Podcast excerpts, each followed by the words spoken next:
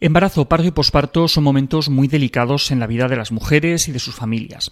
Y todo lo que hagamos, las personas que les acompañemos, va a quedar grabado a fuego, ya sea para bien o para mal. Hay madres que relatan el momento de su parto como si de una violación se tratara y lo pueden llegar a recordar como, como el peor momento de sus vidas, aunque al final hayan salido de allí con, con un bebé sano. Porque no solo importa que el bebé salga del hospital con vida. Esta semana vamos a hablar de violencia obstétrica. Imagino que muchos ya habréis oído hablar de, la violencia obstétrica. por suerte, de un tiempo a esta parte, eh, se ha hablado bastante de este tema.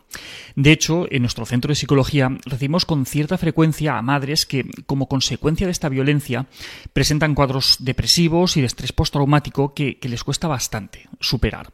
Pero empecemos por el principio y definamos qué entendemos por violencia obstétrica. Aunque no haya acuerdo unánime y podemos encontrar diferentes definiciones, podríamos decir que con este término nos referimos a prácticas realizadas por profesionales de la salud a las mujeres durante el embarazo, el parto y el puerperio, que tanto por acción como por omisión son violentas o pueden ser percibidas como violentas. nos referimos a actos innecesarios, eh, no apropiados o no informados ni consentidos, como por ejemplo episiotomías, tactos vaginales, intervenciones dolorosas sin anestesia, obligar a parir en una determinada posición o intervenir de una manera excesivamente medicalizada con las complicaciones que esto pueda tener. También incluye situaciones de violencia psicológica como tratar de manera infantil o paternalista a las mujeres, eh, humillaciones, insultos, faltas de respeto, vejaciones o violación de la intimidad. También se consideran abusivas prácticas como impedir que la mujer pueda estar acompañada por la persona de, su elección durante el parto o separarla de su bebé después de nacer sin que exista un motivo justificado. Aunque no es un problema nuevo, eh, hasta hace poco estaba oculto o estaba invisibilizado y de hecho a día de hoy también sigue en parte así. Es decir, eh, no faltan quienes niegan su existencia y muchas veces eh, quienes la niegan son los propios profesionales de la salud. Quizá lo novedoso puede ser el término, ya que es un concepto que nos choca. Es decir, la palabra violencia suena dura y por lo tanto pues, los sanitarios se defienden. Es, algo hasta cierto punto normal. Pero parece que hay que recordar que no se acusa a todos los profesionales ni a todas sus actuaciones. Eso yo creo que, está claro. Pero por duro que nos suene, pues es difícil negarlo. ¿no? Cuando lo ha reconocido la Organización de Naciones Unidas, la Organización Mundial de la Salud, el Parlamento Europeo, y se ha incluido ya en legislaciones de diferentes países como Venezuela, Argentina, México. De hecho, aquí en España se está valorando incluirla como una forma de violencia de género dentro de la modificación de la Ley de Salud Sexual y Reproductiva y de Interrupción Voluntaria del Embarazo. Y ojo, no solo que, que, la Organización Mundial de la Salud admita este término, sino que además reconoce que estas situaciones se dan más en el caso de mujeres pobres que pertenecen a minorías étnicas, adolescentes, solteras, inmigrantes, etc. Es decir, que estas actuaciones no se explicarían solo por urgencias médicas, como suelen argumentar los, los negacionistas de, este tipo de violencia. Aunque este concepto, eh, como decíamos, nos pueda sonar a muchos como algo novedoso o, desconocido, eh, no lo es en absoluto. Se empleó por primera vez en Inglaterra en el siglo XIX y, es un problema que se viene denunciando con diferentes términos durante la década de 1950 en Estados Unidos, en Reino Unido y posteriormente en la década de los 80 en Brasil. En nuestro país el término empezó a utilizarse a finales del siglo XX y desde la asociación El Parto es Nuestro han trabajado mucho desde el año 2003 para poner el foco sobre este problema y tratar de solucionarlo. Eh, sin embargo, aún en el año 2020, el Consejo General de Colegios de Médicos negaba el concepto y decían que esto no es un problema en España.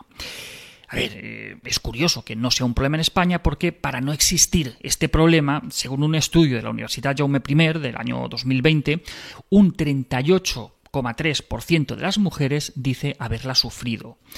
El 44% de las mujeres afirmaban haber sido sometidas a procedimientos innecesarios y al 83,4% de las mujeres no se les solicitó el consentimiento informado para hacerles estas intervenciones. Repito, el 83%. Ahí es nada. Pero si ese casi 40% nos parecía poco, más recientemente se ha publicado un, trabajo el pasado mes de, septiembre en la revista Women and Birth sobre la magnitud de este problema en, nuestro país, en España. Y ese trabajo observaba que el 67, ojo, 67% de las mujeres preguntadas, esto es, dos de cada tres, informaron haber padecido este tipo de violencia. Si recordamos la primera definición que os he dado, el término incluiría las prácticas percibidas como violentas. Esto es, no es necesario que la persona que atiende a una mujer pretenda hacerle daño. Es suficiente con que ella lo perciba así. Así pues, si entre un 38 y un 67% de las mujeres de nuestro país dicen haberse sentido violentadas en esos momentos tan importantes de sus vidas, pues no parece un problema menor del que nos podamos permitir discutir si existe o si deja de existir. En nuestro país eh, las estadísticas eh, son bastante contundentes. Eh, las tasas de inducciones, episiotomías, cesáreas, partos instrumentales o el empleo de, la maniobra de Christeler, por ejemplo, son muy superiores a las recomendadas y son muy superiores a las que se realizan en otros países de nuestro entorno. Especialmente sucede esto en centros privados y especialmente en días laborables. Sí, es así. De hecho, eh, está comprobado que los bebés deciden, entre comillas, deciden nacer más en horario laboral. Es decir, fijaos, ¿no? Eh, tan pequeñitos y, tan considerados con, los horarios de, de los sanitarios. Y ojo, que también se observan importantes diferencias entre comunidades autónomas, lo cual no se puede explicar por motivos médicos. A ver, eh, que respecto a estas intervenciones el tema no es blanco o negro, es decir, eh, no podemos negar que tienen su utilidad. El tema es que usadas más de lo necesario no aportan beneficios, pero siguen implicando posibles complicaciones. Hay que valorar en cada caso el, balance riesgo-beneficio. Si es necesario un procedimiento, se asumen las posibles complicaciones eh, por el beneficio que puede obtenerse de su uso. Pero cuando no es necesaria la intervención, estamos asumiendo complicaciones sin ningún motivo, porque la mujer no necesitaba la técnica en cuestión. Pero de entre todas estas técnicas que, estábamos mencionando, hay una que sí que no aporta nada positivo. Y ahí hablamos de la maniobra de Christeler. Esta maniobra no está nunca recomendada, porque es muy peligrosa tanto para la madre como para el bebé. Pero pese a no estar nunca recomendada, todavía se practica en un porcentaje muy elevado de los partos, casi un 20%, según un trabajo de este mismo año. Pese a que las consecuencias de esta técnica pueden ser muy graves tanto para la madre como para el bebé, pues se presenta a veces como una ayudita ¿no? para, que, para que el bebé nazca.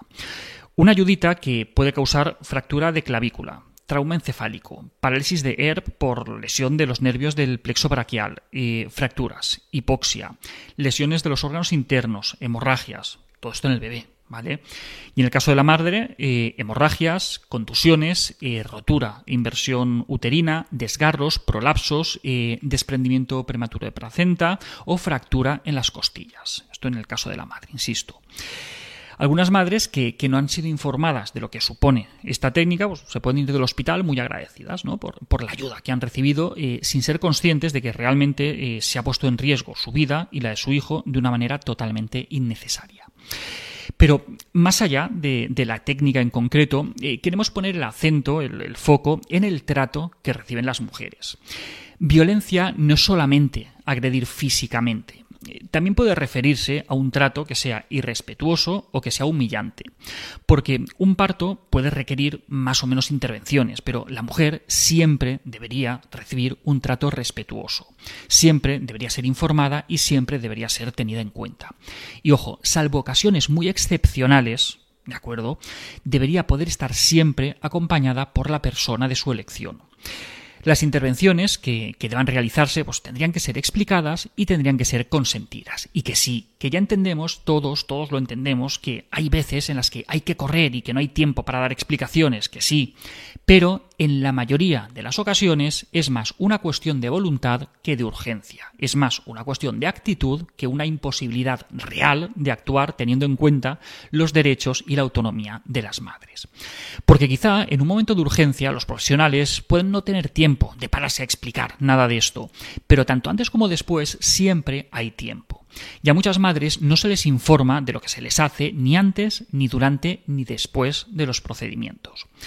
Como decíamos, tenemos que entender que embarazo, parto y posparto son momentos muy delicados en la vida de las mujeres y en la vida de sus familias.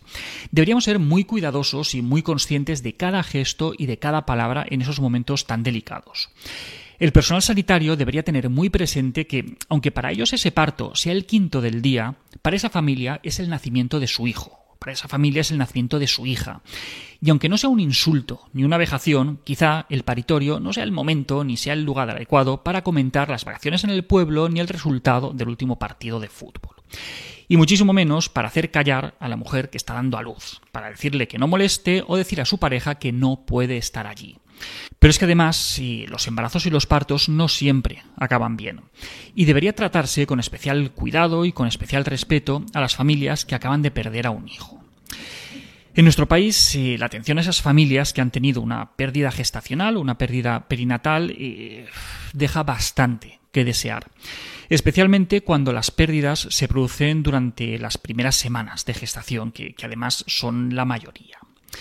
En estos casos, eh, la, atención que se recibe pues, tiende a cero. ¿Y qué pasa con los abortos en gestaciones más avanzadas, en momentos más avanzados de la gestación? Pues en estos casos, y por si no fuera suficientemente duro que la mujer tenga que parir a un hijo muerto, además tendrá que hacerlo al lado de otras mujeres que van a poder tener a su bebé en brazos. Y luego estas mujeres, estas madres, ingresarán en un pasillo que está lleno de flores y de familiares alegres que vienen a visitar a los recién nacidos. Nuestro sistema no les ofrece ni un espacio privado, ni un tiempo para la despedida, ni, tampoco se les facilita crear recuerdos con fotos o con otros rituales, que al final es todo lo que les va a quedar de ese hijo. Ni, tampoco se les ofrece acompañamiento psicológico, ni, la posibilidad de, de poder acogerse a una baja para recuperarse física o mentalmente si la pérdida ocurre antes de los seis meses. Esta forma de maltratar a las familias cuando pierden un hijo, pues podemos considerarlo igualmente como violencia. No porque nadie en concreto haya agredido directamente a esa familia, sino porque ha habido un maltrato y un abandono institucional. El sistema desatiende a lo que debería estar atendiendo. Y como siempre se ha hecho así, pues pensamos que es normal cuando no debería serlo. Algunos estudios señalan que estas prácticas eh, podrían estar asociadas al síndrome de, burnout de, los profesionales sanitarios, así como a que en la formación que reciben estos sanitarios pues, se han normalizado estas prácticas. Por eso mismo hay que poner el foco aquí y dejar claro que esto no es normal, que no está bien tratar así a nadie, y menos aún a una mujer de parto. No tenemos por qué asumir que las cosas son así, ni tampoco tenemos que asumir las tasas de depresión posparto entre un 8 y un 13%, ni tampoco las de estrés postraumático, que aquí, en España, están en torno al 3%, pero llega al 18% en Estados Unidos, y las observamos entre las madres recientes, y, todo esto tiene mucho que ver con lo que estamos hablando. ¿Y queréis más consecuencias por si esto no fuera poco? Pues a veces y todas estas experiencias suponen que la pareja no vaya a tener más hijos, aunque su intención fuera tener más en un principio. En fin, que podríamos hablar mucho más sobre este tema, pero la idea al principio era hacer un vídeo corto y ya veis el tiempo en el que nos hemos, en el que nos hemos puesto, que el tema da para bastante. Y hasta aquí otra píldora de psicología. Si os ha gustado podéis ayudarnos compartiéndola. Además, eh, tenéis muchos más vídeos y muchos más artículos en el canal de YouTube y en albertosoler.es. Y en todas las librerías nuestros libros Hijos y Padres Felices, Niños sin Etiquetas y el cuento infantil Tengo Miedo. La semana que viene, más. Un saludo.